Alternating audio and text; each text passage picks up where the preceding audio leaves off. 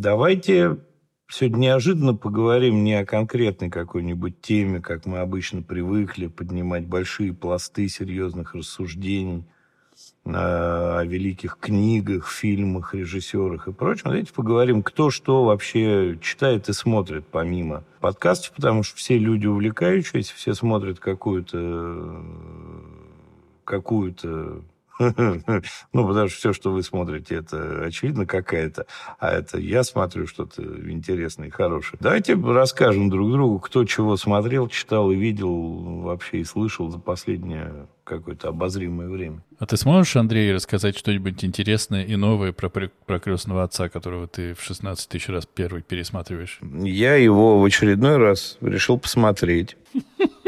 И понял, что я его до сих пор смотрел в дубляже.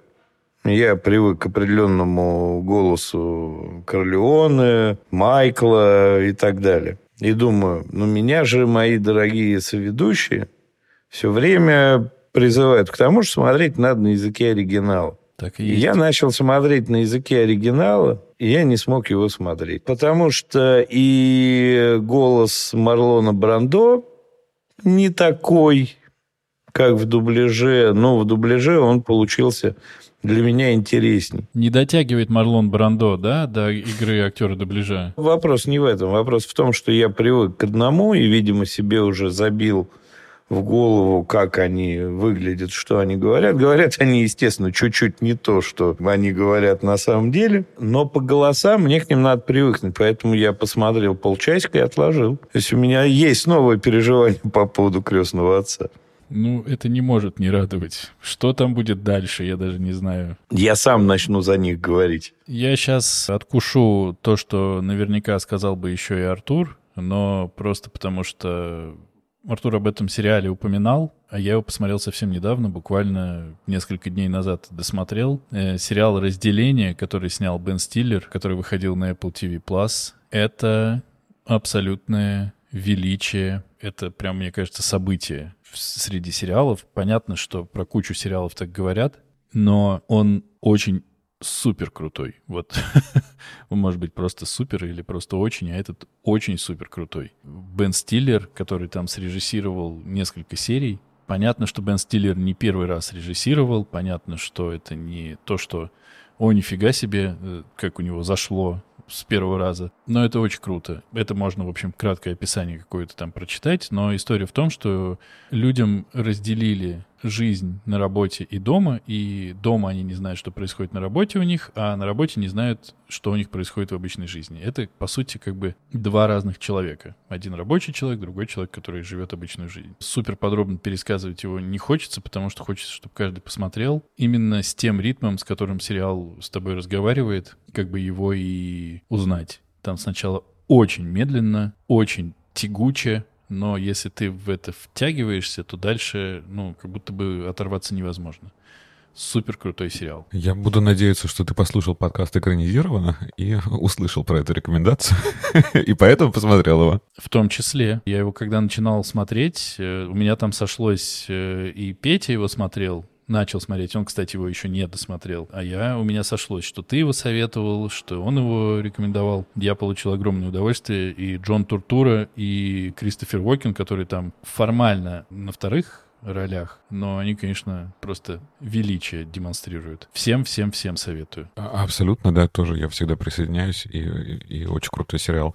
А, я вот тоже вспоминаю, что я посмотрел в этом году, и, и посмотрел как-то очень много а, именно сериалов, но вот сказать, что прям что-то меня зацепило, э, хотя бы приблизило как раз-таки к уровню интереса, как было в разделении, что-то такого нет. Я наконец посмотрел «Белый лотос», и он симпатичный, и как будто мне даже первый сезон понравился чуть больше, чем второй второй, но я не совсем разделяю хайп. Дженнифер Кулич, конечно, прекрасная и смешная, но сказать, что я прям в захлеб его посмотрел, не мог оторваться, что-то как-то нет. Очень интересный короткий э, сериал шестисерийный э, нашего дружочка э, Виндинкрефна «Ковбой из Копенгагена» я посмотрел. Это что-то очень интересное, что-то очень необычное, непонятное. Я не могу сказать, что мне понравилось. А может быть, я недостаточно умен, чтобы понять все вот эти вот отсылки. Но одну, кстати, отсылку я понял. Там главная героиня ходит все время в синем спортивном костюме и с короткой стрижкой. И она выглядит один в один, как Билл из «Очень странных дел». Вот не знаю, была ли такая, была ли такая отсылка, но она тоже борется с некой э, загадочной э, нечистью в Дании. «Аватар 2», тут что-то как-то мне даже сказать нечего, как будто надо новый, новый жанр сделать, не кино, а как это, сопереживание компьютерным героям. Вот так. Есть такой жанр? Ну, теперь ну, есть. Ну вот я что-то не, не, не впечатлился. И очень, кстати, неплохой фильм, интересный, я посмотрел, который называется «Автор Сан». Только без спойлеров. Я не буду спойлер. Про солнце что-то у него какой-то очень странный перевод. Солнце мое почему-то он называется. Про такое там есть, но, конечно, автосан немножко о другом, да. Очень э, интересный взгляд, э, как э, девочка-подросток проводит э, время в отеле со своим папой. Я даже не знаю, что это такое. Это какой-то тоже новый жанр э, саспенса без саспенса, реализма. Очень интересная работа. Вряд ли она станет какой-то моей любимой, но э, это, это было необычно. Насколько я знаю, по-моему, актер, который играет главную роль на Оскар номинирован, да? Да. Я слышал несколько отзывов про этот фильм, один из которых, что за пять секунд до титров человек разрыдался так, что потом успокоиться не мог. Я такой... Э, там очень много личного, да, и если у тебя откликается вот что-то похожее, если у тебя было, э, там, я не знаю, твои родители разводились, э, какие-то напряженные отношения с родителями были, то там, наверное, много чего откликнется, потому что история очень простая, очень жизненная. Вот, но, но просто, ну, я не хочу спойлерить, ну, то есть это как бы интересно даже сюжетно, это нарушает жанр сюжета, там, не надо ждать от нее, да, завязку, развязку, это не про, не про этот фильм. Андрей, что-нибудь еще ты посмотрел, кроме получаса без дубляжа? Значит, э, ну, во-первых, меня брат э, познакомил с сериалом «Большая секунда». Мы с ним с огромным кайфом посмотрели. Две, по-моему, да, серии мы с тобой посмотрели. Я держусь изо всех сил, чтобы вернуться э, оттуда, откуда я должен вернуться, и чтобы мы с тобой его досмотрели, потому что это очень круто, мне очень нравится. А, а что это, Андрей, расскажи поподробнее. «Большая секунда» — это сериал про сценаристов. Один сезон, шесть, по-моему, или восемь серий. Совершенно замечательного формата. Он такой ненапряжный, при этом э, с большим юмором и с большим каким-то чувством, что ли, сделаны. Ну, там очень хорошо характеры, герои нарисованы. То есть пока вот две серии полный восторг. Да, сериал рассказывает про то, как сценаристы пишут сценарий, это одна линия, а вторая — это рассказ о том, что происходит в этом сценарии. Там две линии, и как-то это все очень классно сделано, да. Вот, еще мы с тем же самым моим небезызвестным тебе братом посмотрели зачем-то, не знаю, мы посмотрели первую серию нового сериала «Фандорин». Причем мы ее прямо досмотрели до конца. Тут надо сказать, что у нас есть такая традиция семейная. Мы завтракаем, и, ну, сколько мы завтракаем? 20 минут, ну, полчаса максимум. И мы смотрим в это время что-то. И обычно, когда мы заканчиваем завтракать, мы перестаем это смотреть, причем неважно, что мы смотрим. Wednesday, Любовь, смерти, роботы, не знаю, День выборов. То есть формат не имеет значения. Мы просто останавливаемся и потом смотрим в следующий раз в какой-то. И это единственная серия сериала, которую мы, мы закончили завтракать. У нас э, все уже как будто бы нет никаких оснований его смотреть, и мы эту серию досмотрели. Пожалуйста. Значит ли это, что он такой хороший? Это настолько странно, ужасно и невозможно к просмотру, что от этого было невозможно оторваться. То есть мы не зайдем никогда на вторую серию. Но, чтобы было понятно, это всем известный Фандорин, перенесенный в наше время. Революции, судя по всему, не было. В России монархия. И все действия, и все э, действующие лица, они все просто тупо перенесены сюда. И здесь к ним ко всем добавлены компьютеры, какие-то соцсети э, русифицированные и руссконазванные что, конечно, перекликается с современностью, но там прямо это... Да, да и монархия. Вот. В общем, это какой-то такой, как вы это называете, кринж? Кринж, есть такое слово. Это подходит к этому? Вполне. Есть какие-то смешные моменты, ну, например, царь, который, значит, ходит э, налево к бабе. Николай Третий. Николай Третий, да. Их там э, это же не просто налево ходит, а там тусовка, вон в тусовке, значит, она разыгрывает какие-то фанты, его стебет изо всех сил, а он такой себе монарх сидит в углу и э, это сам депрессит.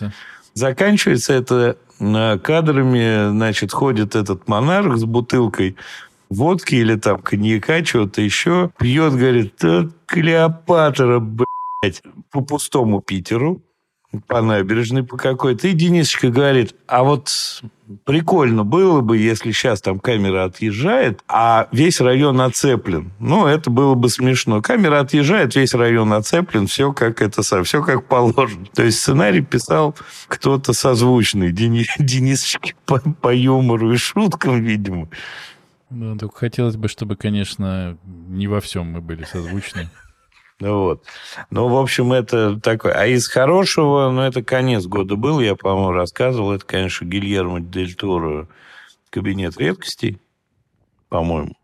Или... Слушай, я тоже его посмотрел почти весь, да, так он называется. И, то есть мне каждая серия как бы нравится, и там есть очень крутые моменты. Э, и прям был некоторые, которые я, например, не видел. Там, что, например, есть момент, когда труп сам себя э, препарирует. Вот, вот такой вот момент, да. Неплохо. И серия про, серия про крем мне очень понравилась.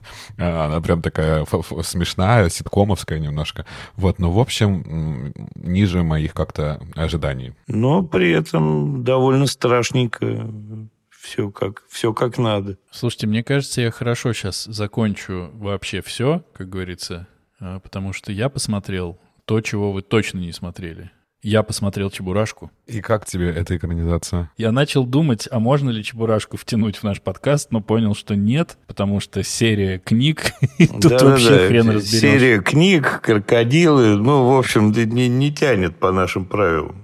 Вообще я предлагаю везде, где есть крокодилы, отказываем. Короче говоря, я был э, удивлен. Не, нельзя сказать, что это что-то невероятное, что я еще раз пересматривать буду и всем буду советовать, но это вообще не стыдно, на мой взгляд. Я не знаю всей предыстории создания фильма, который заработал 5 миллиардов рублей на секундочку, но они достаточно последовательно и как будто бы остроумно обошли все истории с тем, что вот помимо того, что у нас есть нарисованный Чебурашка, да, нужно еще нарисовать крокодила, и вот это все. Они взяли Гармаша, который, э, ну, как бы крокодил, перепридумали всем истории, сделали для всех, в общем-то, вполне внятные такие арки, и это все смотрится прикольно и очень неожиданно. И Чебурашка там, конечно же, совсем другой, не такой, как он, какой он был в мультиках, но это вот, как я вам говорил, что мне очень нравилось в «Игре престолов», которую вы, к вашему счастью, не смотрели. Вот э,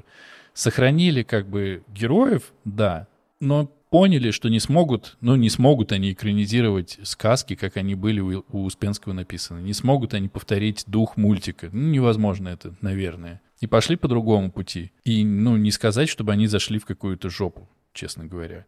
И режиссер этого фильма, он же снимал и «Последних богатырей», и он снимал один из «О чем говорят мужчины». То есть человек, который как будто бы знает, как все это можно сделать так, чтобы, ну, не было, ну, правда, это не стыдно. К разговору про автор Саны, про то, что там плакать, не плакать.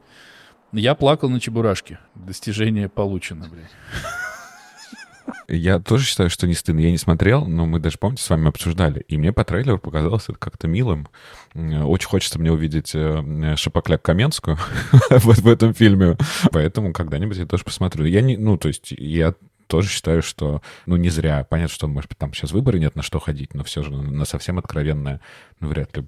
Вот у меня, вот у меня сейчас произошел разрыв шаблон. Артур Олегович очень жестко очень уверенно, очень убедительно в предыдущих сериях нашего подкаста говорил, да кто вы такие, как вы имеете право брать классику и делать из нее что-то другое? Вы взяли, суки, Шерлока Холмса и позволили себе снять про него другое кино. Чебурашку, святое. Это я рос на Чебурашке. Я рос с Чебурашкой, у меня был Чебурашка. чтобы так говорить, мне надо как минимум прочитать аннотацию или знать, о чем происходит. От того, что Гена э, стал одушевленным, мне это, ну, для меня это, я не вижу проблемы. Этот весь свой спич можешь отнести к Фандорину. Как бы я даже не буду его пытаться смотреть, именно поэтому. Первую серию прям а, я а тебе рекомендую. Ты получишь огромное... Э странное удовольствие, правда. Дальше ничего yeah. не надо. От записи. От записи получаю огромное странное удовольствие с вами. А я монтирую это все странное удовольствие. И за все, что мы делаем, отвечаем тоже вместе. И во всем этом дерьме прикрываю вас я.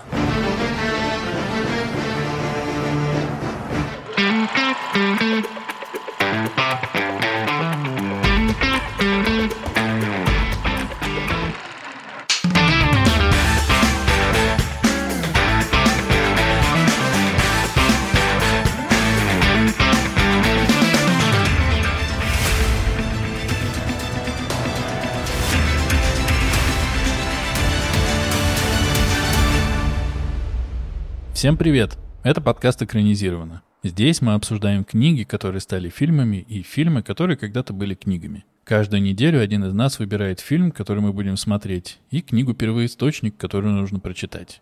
Кино должны посмотреть все, а книгу должен прочесть выбравший. Но могут и остальные. Очень важно. Обсуждаем мы все и со всеми спойлерами. Меня зовут Денис. Неожиданно я на ниточке повис. Меня зовут Андрей, и мне в эти непростые времена очень давно опять хочется в Гонконг. Привет, меня зовут Артур, и я напоминаю всем, что надо кипятить воду. Сегодня мы будем обсуждать экранизацию романа Сомерсета Моэма 1925 года, который называется «Разрисованная вуаль», и одноименную экранизацию Джона Керрена 2006 года. У нас э, как будто бы прослеживается какая-то тенденция, действительно. Атрибуты ведущих уже появляются. Андрей почти уже перестал себе изменять и решил, что если у него э, зашло с гордостью и предубеждением, то нужно бить э, вместо классики всем, чем только можно, полить из всех орудий. Поэтому Андрей нам сейчас будет рассказывать, что же там было в разрисованной вуале Сомерсета Моема. Все, как любит Денис, есть э, некая семья, где есть некие дочери, которых нужно выпихнуть замуж. Это основная задача и э, мечта их э, матушки. Одна дочь э, красивая, а другая раньше выходит замуж. И та, которая красивая, и на ней, значит, все основные чаяния матери были сосредоточены, она рискует пересидеть вообще свой замужний возраст, и вроде к ней ходят э, разнообразные не те, предлагают руку и сердце, и тут появляется какой-то, прости господи, бактериолог, единственный, кто нравится ее папе, а он весь такой застенчивый, весь такой стеснительный, но при этом довольно решительный, он заехал в Лондон э, в отпуск, увидел, влюбился, ходил молча, надувая губы за ей, всячески везде появлялся. И э, очень своевременно подсуетился и пригласил ее в замуж. А сам он бактериолог в Гонконге, при всем при этом. И он к ней пришел, говорит, так и так, мне, причем завтра в Гонконг, давай э, в замуж. А, а у нее как раз сестра вышла замуж. Ну, очень совпало. Очень все свое время. Ну, Настроение такое. Настроение зам, замуж, да. Она выходит за него замуж, они едут где-то там свадебное путешествие и так далее. В общем, все совпало, они в замуже. Это завязка. В замуже она э, не весела, не счастлива, потому что он ее любит э, как не в себе. Она его, в общем, не очень любит. И там, в Гонконге, у нее завязывается интрижка с э, вице-консулом английским в Гонконге. Он, естественно, женатый, она, естественно, замужняя. Вся вот эта коллизия, они ото всех прячутся. И тут муж это узнает, говорит, вот что, родная, я уезжаю в чумную деревню китайскую, буду там всех лечить, потому что я бактериолог и врач. Ты едешь со мной. А говорит, в смысле еду с тобой? Я с тобой не еду. Он говорит, ну, тогда у тебя и твоего любовника будут э, серьезные проблемы, я вам Кузькину мать-то устрою. Она говорит, он меня любит, сейчас он разведется со своей женой и не порти нам жизнь. Он ржет, муж ейный. Говорит, давай, говорит, так, ты идешь к нему, и если он разводится с женой и женится на тебе, вообще вопросов нет. Я даю развод, уезжаю сам, и все. Ну вот. А если нет, ты со мной едешь. Ну, естественно, любовник, который клялся в любви до гроба, говорил, что жену он давно не любит, и все такое прочее, говоришь, ну, милый, не горячись, ни к чему нам это все. Вот. Она говорит, как же так? Ну, в общем, трагедия, все, он мерзавец, он ее кинул и обидел. И она едет в чумную деревню. Ну, не в чумную, в холерную. И вот они туда едут, э, она умирать, потому что понимает, что это его коварный план, что не доставайся же ты никому, и все мы там умрем. Приезжают они в эту холерную деревню, он начинает быть активным врачом и всячески всем помогает, потому что очень крутой и вообще очень такой работоспособный, добрый, замечательный. Она сидит-сидит дома, пока ей это не надоедает окончательно, едет в монастырь, в местную деревню, узнает, как там муж активно работает во всех этих самых больницах и прочее, начинает в него влюбляться, начинает помогать в монастыре, и у них вроде бы Прямо она понимает, какой муж прекрасный, замечательный. Вот. Параллельно выясняется, что она беременна, не пойми от кого. Тут муж умирает от холеры, естественно. Вот на пике момента, когда все, может быть, могло бы быть и хорошо. Ну, и она возвращается в Гонконг, потому что делать ей там больше нечего. Зачем-то еще раз трахается с бывшим любовником и уезжает дальше в Англию. Вкратце, наверное, вообще все. Ну, в целом слышно, что понравилось тебе. Ну, как ни странно, мне понравилось. На самом деле, угу. роман хороший, написан хорошо. Чувствуется, чувствуется. Ну, я пытался быстро пересказать и пересказал. Может быть, Тебе есть... удалось. Да, может быть, еще есть смысл э, рассказать, как их зовут. Что ее зовут Китти, любовника Чарльз Таунсенд, а муж ее Уолтер Фейн. Артур. Э, ну, я прочитал. Что сказать? Ну, мне понравилось. Я не то что в диком восторге, но вот такая классика все же начала 20 века. Вполне современная. Мотивация ясна, характеры яркие. Я получил удовольствие. Поэтому, Андрей, спасибо, что ты выбираешь классику. Мне, мне очень нравится классика. Пожалуйста, прекрати, ищи что-нибудь новое. Нет, можно. Такими дешевыми попытками, заходами и хитростями ты от классики не избавишь. Но давайте так, по-честному, я перемежаю. Было гордость и предупреждение, но потом был чужие среди нас. Ты перемежаешь так, что никто другой так не перемежает, это правда. Ты Денис, прям... а ты прочитал или нет? Я, я не прочитал и понял, что сделал это очень не зря. Потому что сколько раз уже были эти крики э, да блин, я прочитал, потом я стал смотреть, да что они себе позволяют, да этот Джон Ирвинг, да он с ума сошел, он еще и сценарий сам писал, на, ну его нахрен. Вот сейчас у меня было чистейшее впечатление, потому что я не знал сюжета, ну понятно, никакого, не смотрел трейлеры, и поэтому буду с чистого листа рассуждать о том, что увидел. А по книжке оба, что Сомерсет, что Сомерсет, кажется, написали что-то неплохое. Если основываться на том, что я увидел в фильме, как будто бы роман действительно стоит прочтения. Стоит, и, конечно, есть такие очень принципиальные отличия, ну, на мой взгляд. Ты вот, э, Андрей, сейчас когда рассказывал, ты там упомянул, что как будто бы э, у них все стало налаживаться, и тут муж умер от холеры. Ну вот, на мой взгляд, там совсем не ну, так в, кни- в книге, вот. в книге, да, в книге, книге это да. у меня налажился фильм, уже там налаживаться не стало, но стало появляться какое-то ощущение возможной перспективы, скажем так. Ну, какой-то очень туманный, потому что э, она еще узнает, что на самом деле он сам себе подсадил вирус холеры. То есть он не заболел случайно. Она узнает, что он экспериментировал, и так как он работает с вирусами, то есть мы можем э, сделать как бы другой вывод. Он узнал, что она беременна, и, скорее всего, она беременна э, от своего любовника. Э, он понял, что он не сможет с этим как-то смириться, наверное, может быть, вряд ли он прям хотел самоубийца, но, наверное, вот опять же нанести себе вред э, какой-то дополнительно, эм, как-то выйти из этой ситуации, но, так попробовать. Но ее он убивать расхотел. Это очевидно. То есть у него изменения произошли. Его вот эти слова, что собака умерла, да, ну, как, как-то я вот сейчас дословно не помню, но что, в общем, тот, кто копал яму, он, собственно, сам в нее и угодил, по сути. И то, что в нем изменения произошли, это факт. Э, это правда, да, конечно, он видит, как она помогает э, э, в этой больнице, да, в, сиротском приюте, общается с настоятельницей и, и другими монашками, и он, да, начинает о ней думать лучше. Это правда, и убивать ее передумал. Я еще что хочу сказать о, о романе. Мне всегда хочется что-то очень увидеть современное и актуальное. И здесь такого много. Понятно, что там супружеская измена — это какой-то извечный, да, мотив, но здесь же еще очень много можно почерпнуть по теме постколониального колониализма, да, как, как вот эти вот белые люди приезжают в Гонконг, как эти белые люди приезжают в Китай и вот как бы что-то там помогают. Ну, такой всегда очень большой открытый вопрос, сколько там помощи, а, а сколько там вреда они нанесли.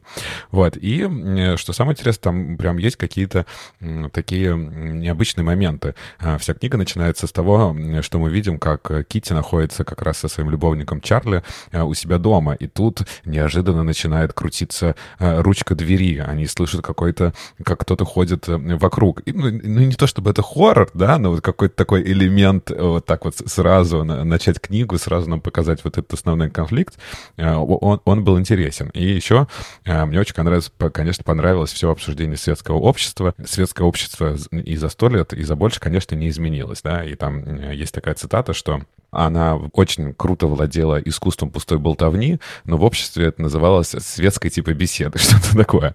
Вот какие-то такие моменты очень актуальные и крутые. Ну, вообще он читается современно. Но, то есть, в нем нету такого, что он мог быть написан сейчас.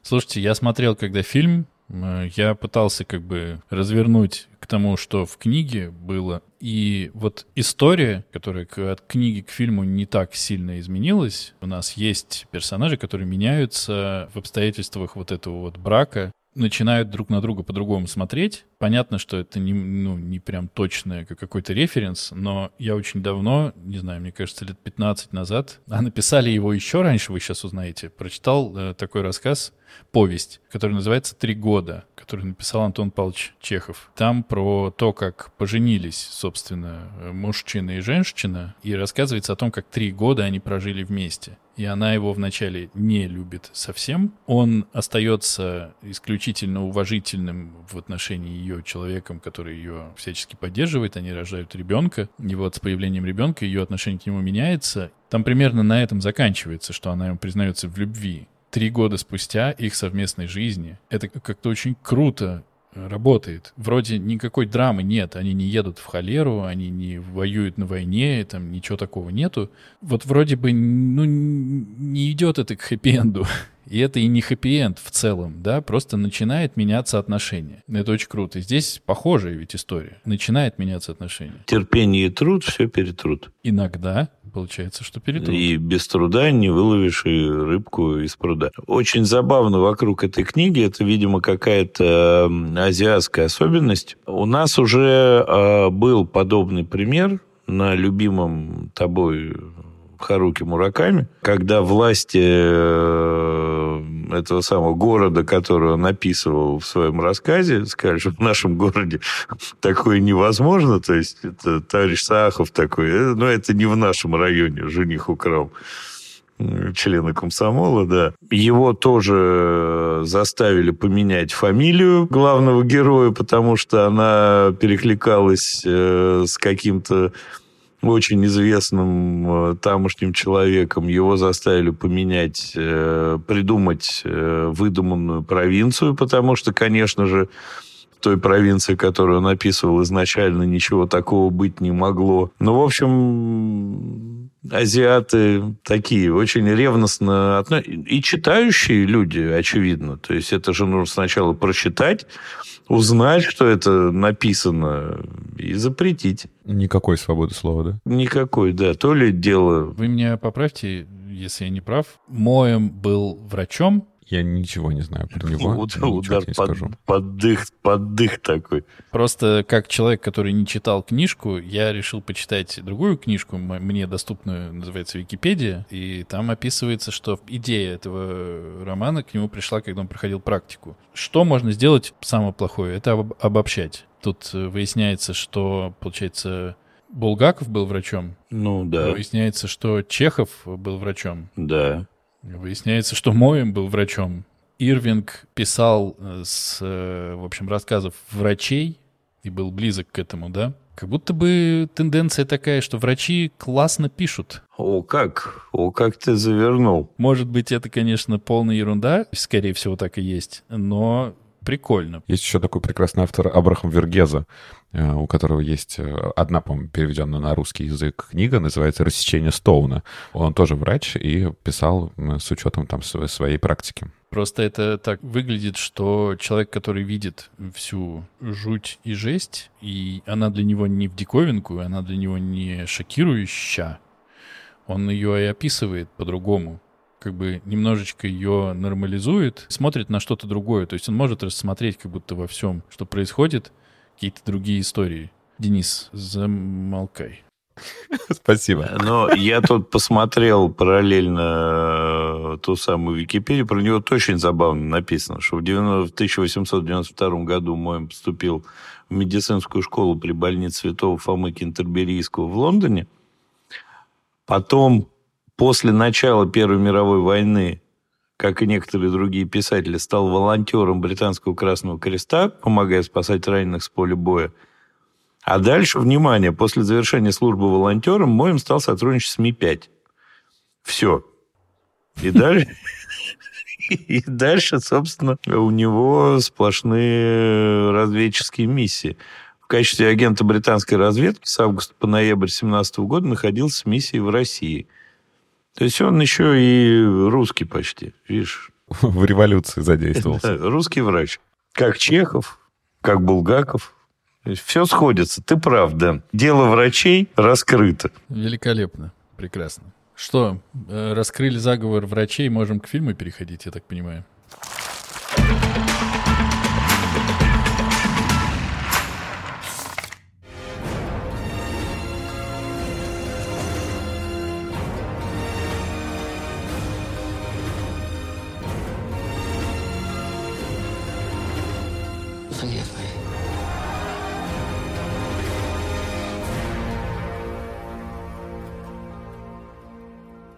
2006 году Джон Керрон снял, получается, какую? Одну из экранизаций романа. В главных ролях он э, снял Наоми Уотс, она играла Китти Эдварда Нортона, он играл Уолтера, либо Шрайбера, он играл того самого рокового любовника, Тоби Джонса он взял на роль мистера Уоддингтона, и Даяну Рик на роль настоятельницы вот этого вот э, приюта монастыря. И как это любит Артур говорить, здесь, как всегда, супер классный каст. Я обожаю появление Шрайбера, которого лично я знаю по Рэю Доновану. Мне кажется, он супер прекрасный, замечательный. А, а знаешь ли ты, что он был гражданским мужем Наоми Уотс?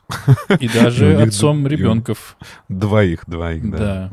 И э, Тоби Джонс, я его знаю по Капитанам Америкам, где он играл э, ученого, приверженца там Гидры и все такое, и был, в общем, ну, такой комиксообразный, нелепый, специально такой злодейский ученый. А здесь он просто, на мой взгляд, ну, прям прекрасный. Каст, я от него в восторге. И вы не смотрели э, «Игру престолов», а я смотрел, поэтому я узнал Даяну Рик, которая играла Алену Тирелл. Ну, вот когда ее видишь, э, особенно после той роли, понятно, что она до «Игры престолов» понаиграла в куче-куче-куче прекрасных наверняка фильмов, но я ее увидел там впервые, и совершенно замечательная. Фильм до определенного момента если идти ровно по сюжету, а не скакать по временным вот этим вот э, по двум временным линиям, которые сводятся достаточно быстро, фильм, в общем, близко экранизирует книгу.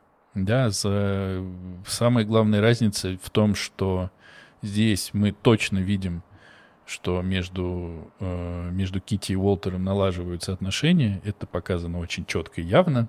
Мы точно понимаем, что когда Уолтер умирает, Она уезжает в Лондон, возвращается, и никаких у нее больше встреч кроме одной случайной, с Чарли нету. Она рождает э, ребенка, понятное дело, называет его Уолтером. И мы понимаем, что у нее впереди какая-то новая, совершенно другая жизнь, в которой она уже измененная после того, что она пережила в Китае. Ну, очевидно, будет совершенно на другом уровне каком-то существовать. Ну, правда, нет смысла пересказывать сюжет, потому что, правда, как будто бы основная разница в финале, вот. И ясное дело, что здесь не уделено столько внимания жизни вот этой светской. Ну, она там есть, как бы, что вот есть светская жизнь, есть родители. Я, когда начал смотреть, когда увидел мою любимую сцену, сидят все, значит, и пердят, Кэти играет э, на фортепиано, и все занимаются своими делами. Я думаю, ну, здравствуйте, ну, начинается, ну, пожалуйста, опять, да, и такой, да, опять а ты долго сидеть будешь? Она говорит, в каком это смысле? Он говорит, ну, это самое, деньги-то тратить мы можем, да, а вот, значит, э, замуж выходить не хочем, да, но я ведь его не люблю. Ну, блин. Я подумал, ну, хорошо, сейчас мы будем смотреть опять бесконечно долго про то, как они любят, не любят, хотят, не хотят.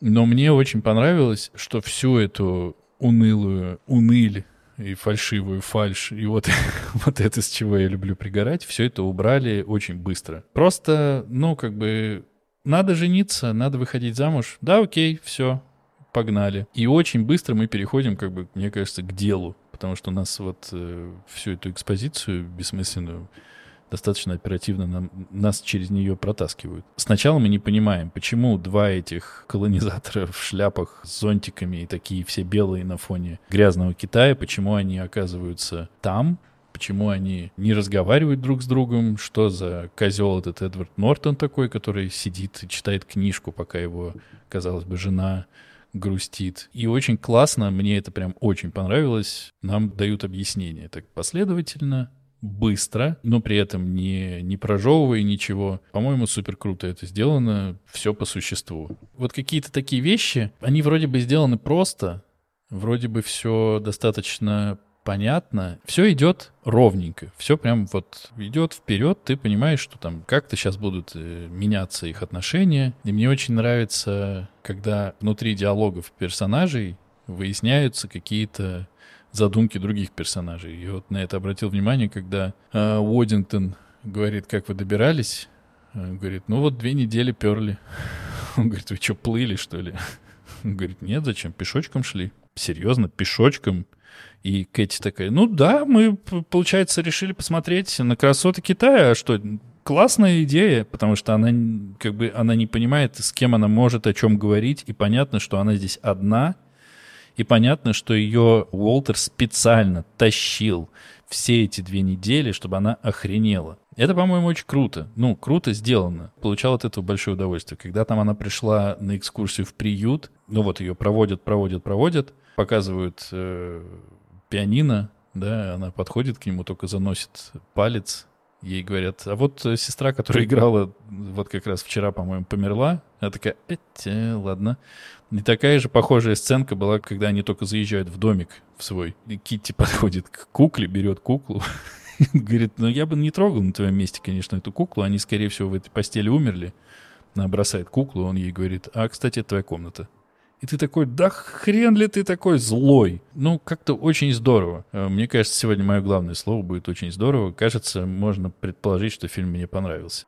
С большим удовольствием ты замечаешь потом, что действительно опять же, это не какой-то супер поворот, но он очень приятный поворот в ту сторону, что она начинает смотреть на все другими глазами. И что этот угрюмый, вроде застенчивый и еще и мстительный э, ее муж, на самом деле там, ну, большой души человек.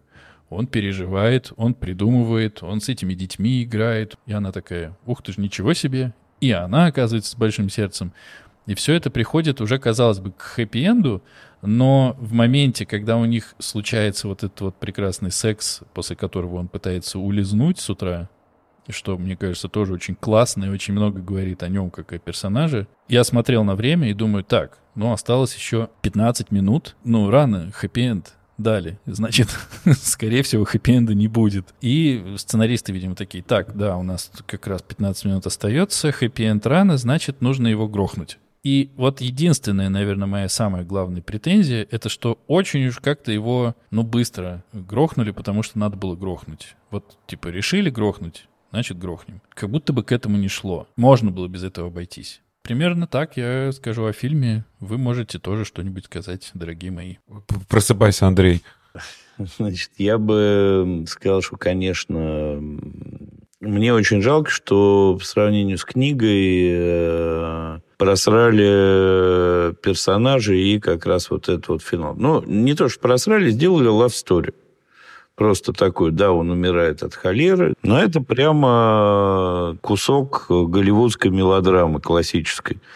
Кейт и Лео и прочие истории, и все в слюнях, соплях, все очень здорово. Все становятся хорошенькими, а плохенькими не становятся. Вторая история, которая мне абсолютно непонятна. Нахрена напихано политики вот этой? Это очень хорошо. Я не согласен категорически. Это э, для меня это было ну, ни к чему совсем. Особенно меня э, порадовало, я полез в Википедию, полез разбираться этим вопросом, когда э, этот полковник Ю, э, он говорит, вообще я в России учился, на полковника. Я задумался, какой-то год, и учились, не учились. Да, действительно, в тот э, период э, проходили обучение китайские э, военные в Советской России.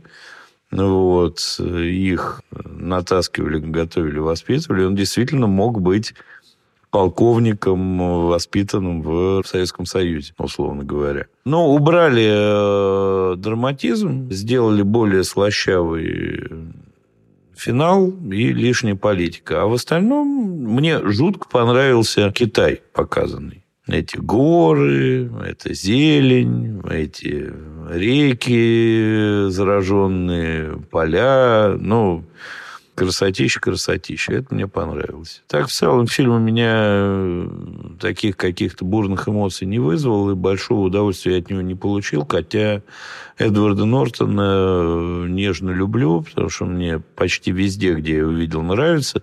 Но здесь он очень неровно получился персонаж и действительно мстительный, и действительно какой-то очень перекошенный, и э, ну, какой-то не тот характер получил. У меня он не лег вот на всю эту историю. Этот характер у меня в нее не поместился. Ну, я со своей стороны хочу сказать, что тоже для меня фильм показался очень ровным. Я не в диком восторге, но и я не расстроен.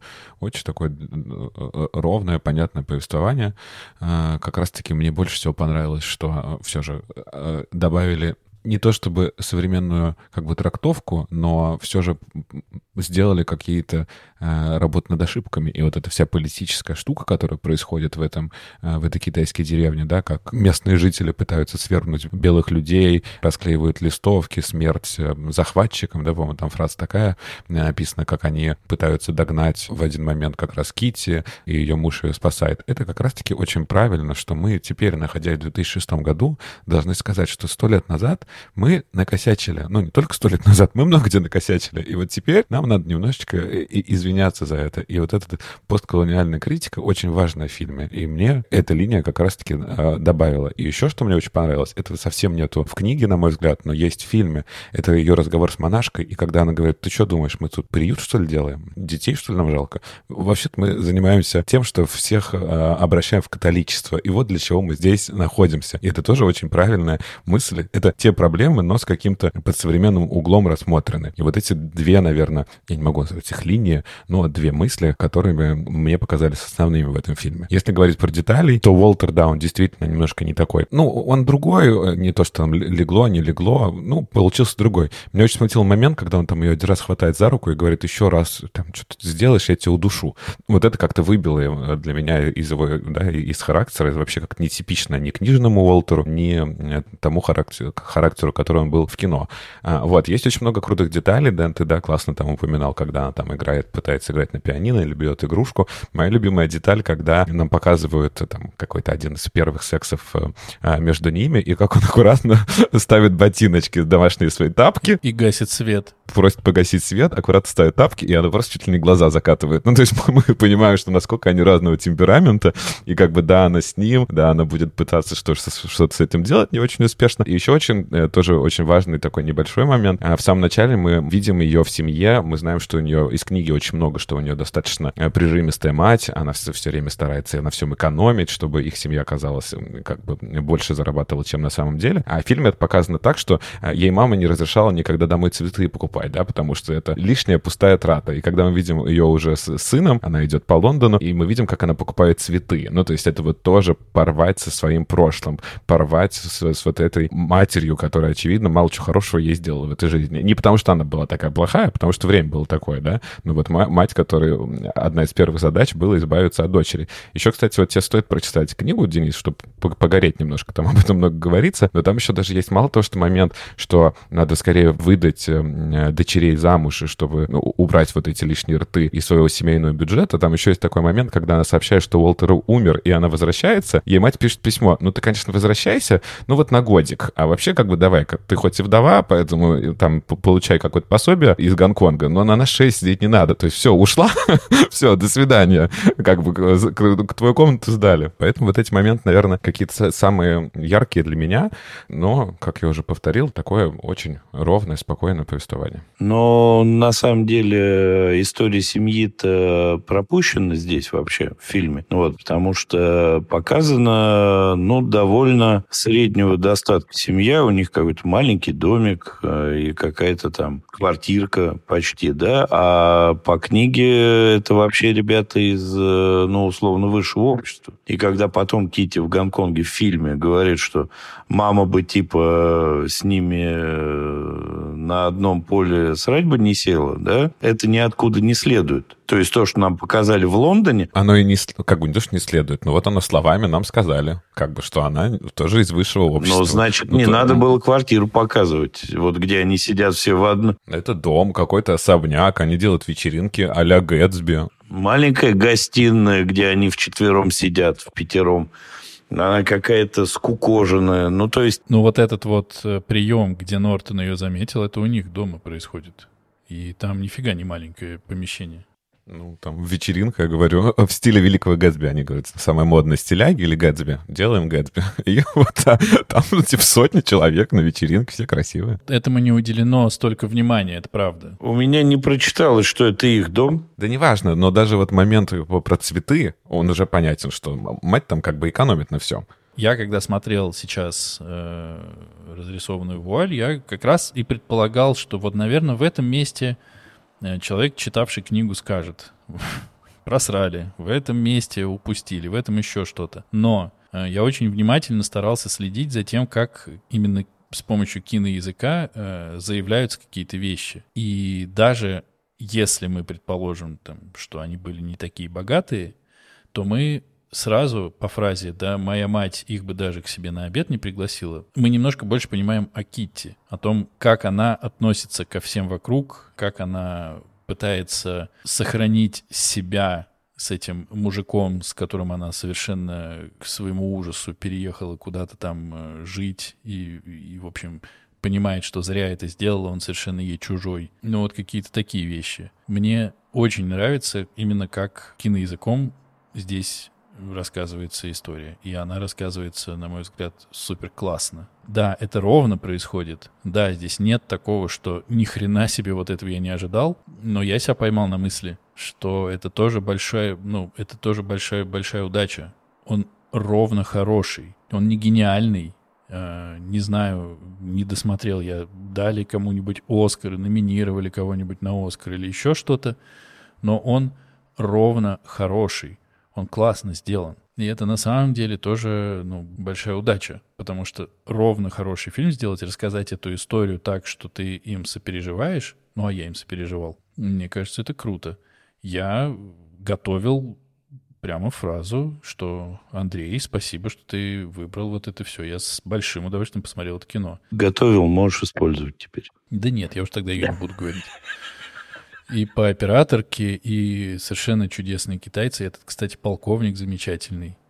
И линия политическая, она, понятно, она не, она не решающая, но она дает как бы контекст да, что это не просто приехали такие классные чуваки, а с одной стороны у нас есть политическая линия, а с другой стороны у нас есть сколько дней пути на паланкинах. Ну, come on, вы едете помогать, помощники, на плечах просто китайцев, которые, подыхая, вас тащут куда-то. Это, ну, типа, когда ты видишь паланкин, говорить о каких-то святых чувствах, о каких-то хороших намерениях, ну, уже странно. Ты уже заходишь как господин. Ну, подожди, они вообще деньги зарабатывают этим. Они не бесплатно тащат тебя на паланкине. Это вообще способ э, заработка. Ну, это классно. Я надеюсь, что в стране в какой-нибудь тоже найдется возможность для обычных людей зарабатывать э, деньги по извозом господ на своих плечах. Но смотри, э, это страна, в которой одно из самых традиционных и популярных и старых транспортных средств это рикши. И есть э, роман Фанд... ну, Акунина про Фандорина, который там полностью в Японии, да, и там вот эти э, рикши и все дела, и Фандорин такой, я не буду ездить на людях, он весь такой возмущенный, а это и способ заработка, и такой уклад, и такой расклад по жизни. То есть они это как унижение, что они тащат господ, смею тебя уверить, никак не воспринимали. Ну, я говорю сейчас о том, что я вижу, да, вижу я, что кроме двух белых задниц в паланкинах не катается никто. Принято это или не принято, не знаю. Но вот это, это то, что я увидел. И это показано так, что, ну, я могу поспорить, что закладывалось именно то, о чем я говорю. Может, так принято, может еще что-то. Они едут в провинцию, они едут э, с какой-то высшей целью, но все идут ногами, они едут. Вот все, что я увидел. Я сейчас даже гореть на эту тему не буду, как я люблю, но просто это, это в принципе выглядит так. Но это, на, на мой взгляд, современный перекос перекос современного, толерантного, перед всеми извиняющегося общества. И больше ничего. И и политическая добавленная история. Мы везде начинаем видеть историческую вину. Это, ну, это much. Так была устроена жизнь. Она была вот такая. Это одно из средств передвижения. Можно по воде, можно по земле. Андрей, тут главная мысль, и почему, на мой взгляд, это добавлено, для того, чтобы историческая как бы память и существует, чтобы ты менялся, не делал каких-то ошибок, делал по-другому. Понятно, что это не белые люди пришли и изобрели паланкины, да, это все было, и они там каких-то своих императоров, я не знаю, начальников провинций также возили. Вопросов как бы нет, но все равно это было полнейшее эксплуатирование и использование местного населения. И возможность заработка для этого эксплуатируемого населения. Да, безусловно, понятно. Ну, когда ты видишь, как э, эти китайцы расклеивают э, листовки, что, мол, э, европейцы, ну, захватчики, идите к себе домой, ты начинаешь думать, что у нас, в принципе, из захватчиков есть эти сестры, которые в, монастыре, в приюте сидят и делают только хорошие. Есть э, Эдвард Нортон, который делает только хорошее. Им недовольны, потому что он запрещает им брать воду из колодца, в котором зараженная вода, и запрещает хранить мертвых на берегу реки, потому что этих мертвых размывает, и из-за этого заражается река. Но в целом, ты понимаешь, они делают хорошие дела. Но здесь как раз и показаны два полюса, что да, это способ заработка, но это унизительная работа. Ну, как бы она по факту унизительная. И да, этих э, европейских свиней выгоняют домой, хотя эти конкретно европейские свиньи делают что-то очень хорошее. Они помогают холеру остановить. Да, это перекос. Но поэтому я и говорю, что я, мне нравится, ну, как Артуру, что здесь дан этот политический контекст, потому что он как бы эту ситуацию усложняет. И это круто. Ну, то есть это не просто приехал, хороший чувак и хорошо стал все делать, только все стало плохо. А это, в принципе, ситуация кривая. Вот о чем речь. И понятно, что любой способ заработка — это способ заработка. Никто никого ни в чем, на самом деле, я никого ни в чем не обвиняю. Я просто говорю, что это визуально показано вот так. И поэтому все, на мой взгляд, работает очень хорошо. Вот именно политическая эта линия. У меня возникает вопрос.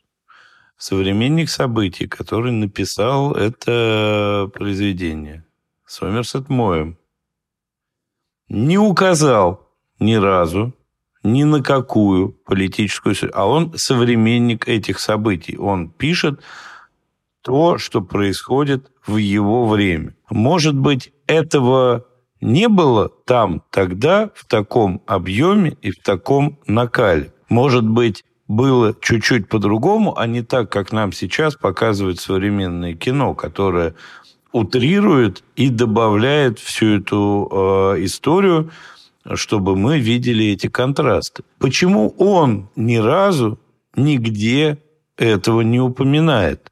Он не имеет отношения к Китаю и Гонконгу, он не тамошний житель. А ему нечего там опасаться, скрывать, еще чего-то. Почему? Скажи. Могу сказать, потому что он не видел в этом ничего выходящего за границы допустимости и нормы. Если, если бы там были политические волнения, это не могло не отразиться в книге. Ну, просто не могло, потому что здесь это влияет на передвижение, на уклад жизни, на все остальное. Здесь это влияет на все. А он показывает условно глазами современника эту историю. А нам сейчас говорят, нет, история была другая. Было вот так, и это было очень плохо. Нет, э, нам не говорят, что история была другая. Нам дают контекст. История остается точно той же. Нет ничего, что случилось из-за политической ситуации. Ничего не произошло из-за политической Они ситуации. по-другому живут. Они живут в охраняемом здании, они живут в этом самом, в обязательном военном сопровождении. Они живут, по сути, э, под надзором под защитой, под охраной. Это все было в книге тоже, что они живут в отдельном доме, их охраняют. Ну, то есть, а, не, не в плане, что к ним кто-то представлен. Как бы, конечно, таких, может быть, конкретно забастовок конкретно в тот год не было. Но мы сейчас, находясь вот в 2006, когда там фильм был снят, мы не можем пройти мимо этого. Мы не, это не значит, что теперь как бы нам надо переписать историю, но нам надо немножко посмотреть, что там наделали вообще. Это очень э, субъективный взгляд конкретного режиссера, конкретного сценариста. И к исторической теме я не уверен, что это имеет прямо вот такое отношение. Это просто засунутый модный посыл. И все.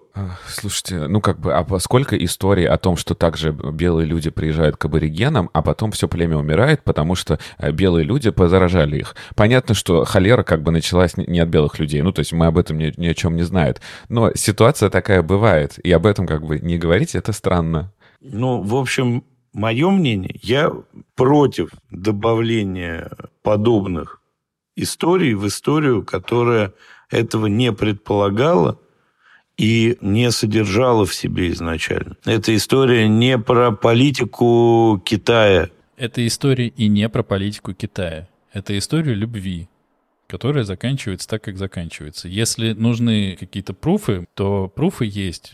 Википедия с нами навсегда. В те годы в Китае беспорядки, забастовки были.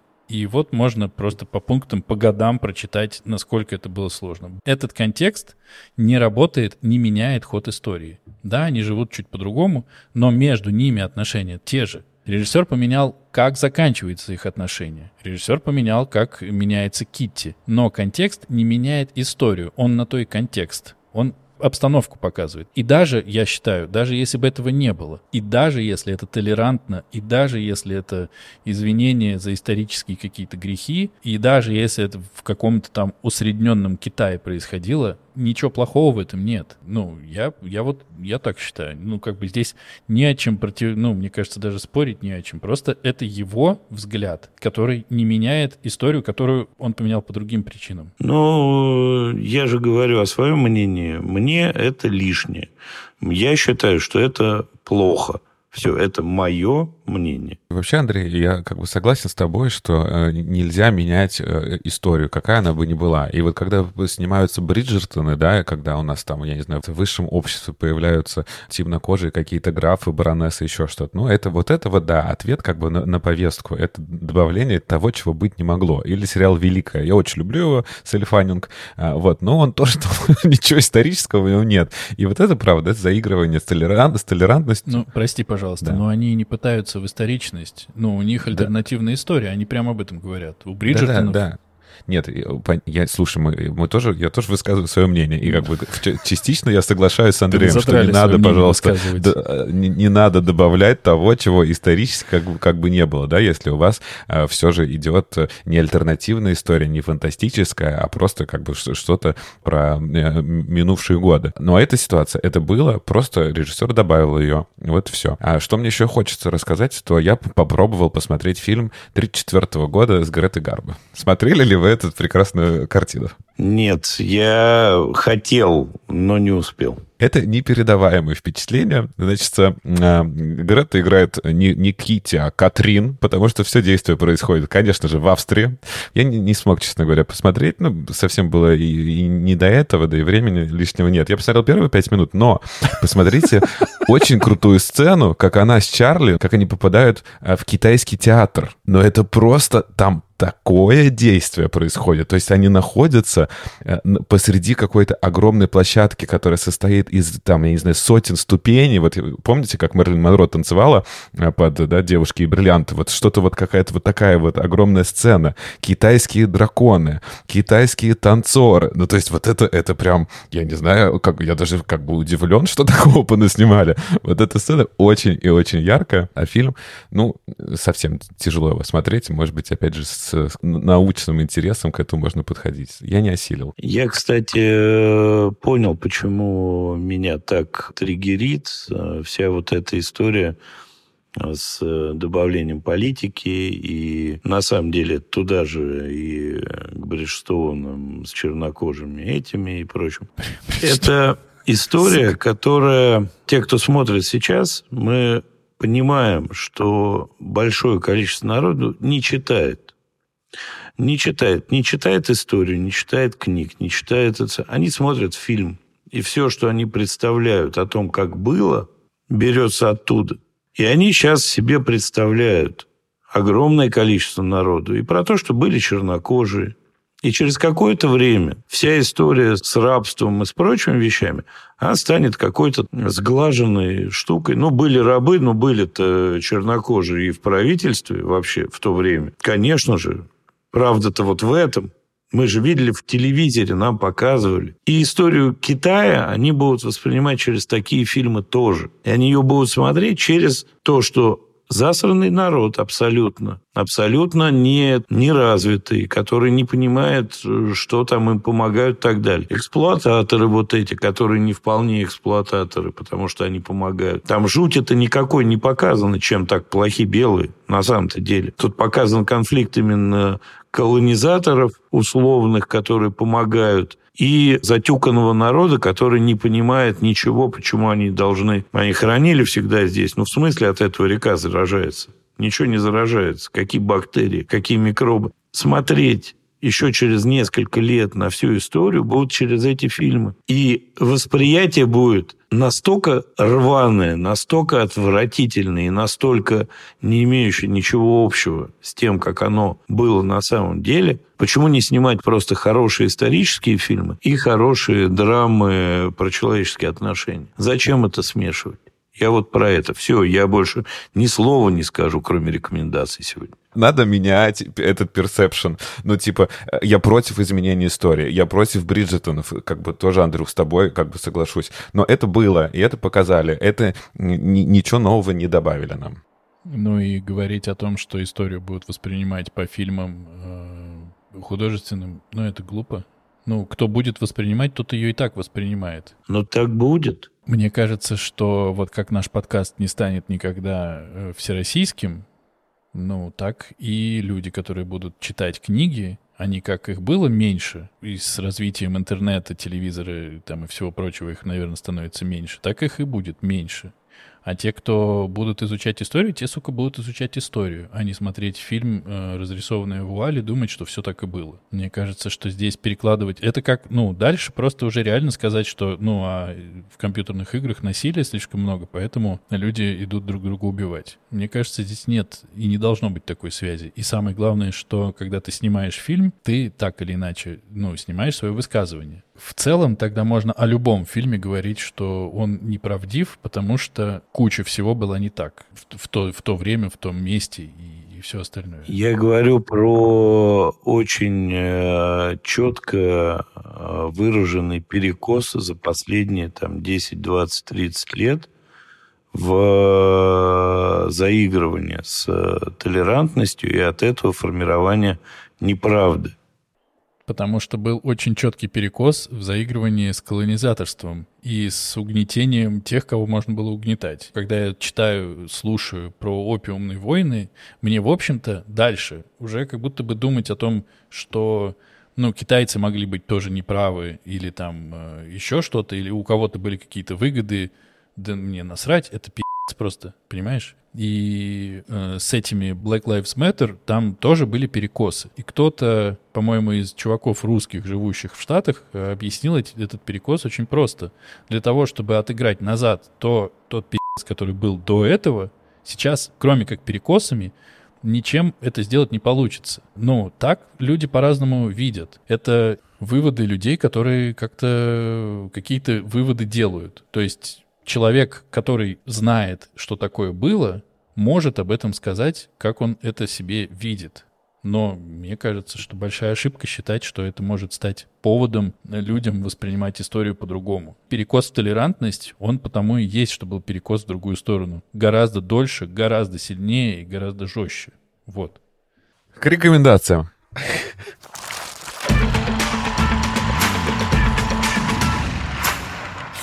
Книгу читать рекомендую.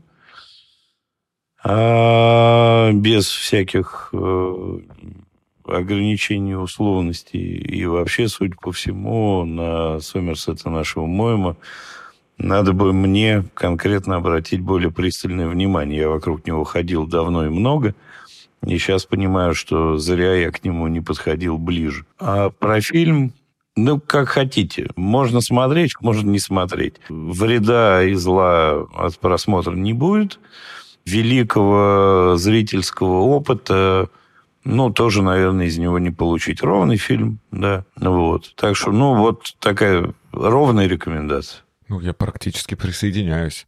А, я тоже для себя э, хочу почитать еще немножко Сомерсета Моэма. Выбрал для себя его произведение, которое называется «Маг». Там про какого-то человека, то ли с экстрасенсорными способностями, то ли какого-то обманщика. Вот. Хочется еще почитать. А, не могу поэтому сказать, насколько э, эта работа выдающаяся да, из всех его произведений. Если вы любите его, прочитайте. Если вы хотите познакомиться, тоже а, неплохая как будто бы книга для начала.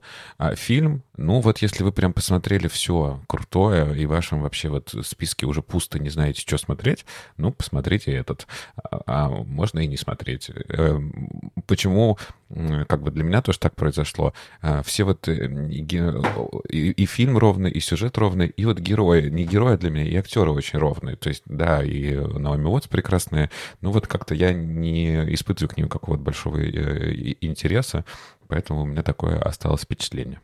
Если, как и я, вы не, не читали книгу, и вдруг послушали наш подкаст и думаете, что же теперь делать, куда к умным или к красивым идти, то смотрите фильм совершенно спокойно.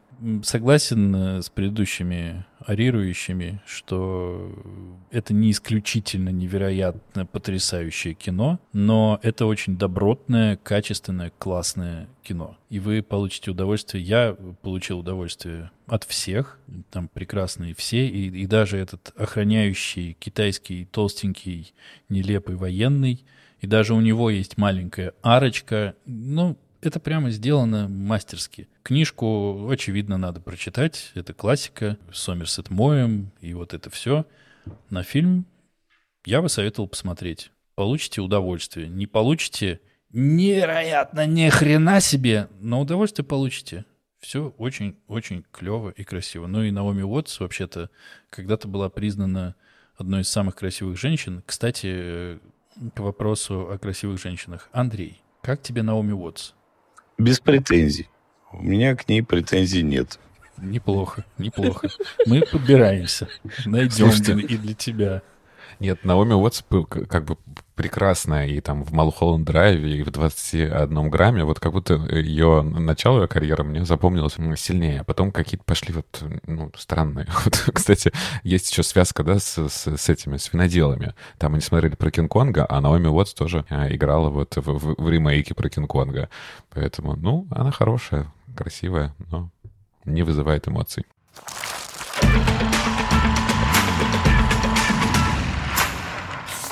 Следующий раз, дорогие мои, мы будем смотреть экранизацию. Что можно о ней сказать?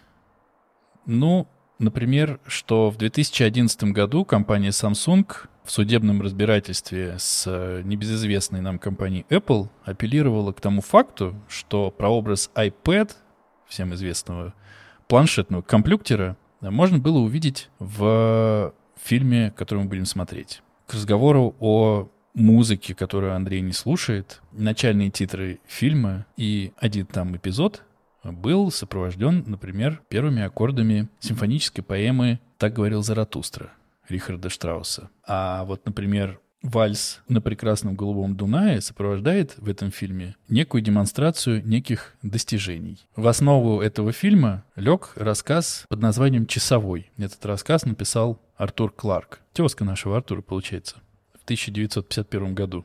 Артур Олегович Кларк.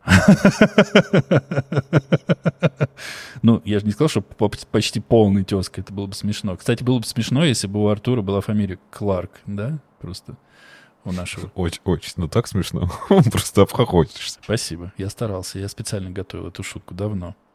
Ну, в общем, в 1968 году э, режиссер Стэнли Кубрик снял по этому рассказу фильм «Космическая Одиссея-2001». Зачет. Зачет. Ну, в общем, посмотрим э, в следующий раз, как э, справился писатель э, с ролью сценариста, со-автора сценария э, в кино. Казалось бы, что-то подобное мы недавно обсуждали. Ну, попробуем дать возможность э, писателям оправдаться за себя. Или нет. 23 страницы анонсирую. Это сегодня к вечеру прочитали, завтра пишемся. Пока дорожка будет заливаться, да. Скатаюсь до девятого этажа в этот раз. А мы напоминаем всем, что нас можно слушать на любой удобной подкаст-платформе. А, Подписывайтесь на нас на Apple подкастах, ставьте звездочки, пишите отзывы, а, ставьте сердечки на Яндекс Музыке, и также мы теперь есть в подкастах во ВКонтакте.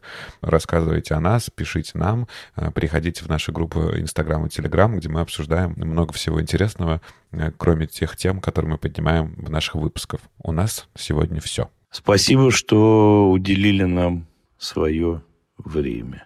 Пока. Всем спасибо. Пока-пока. Пока. Thank you.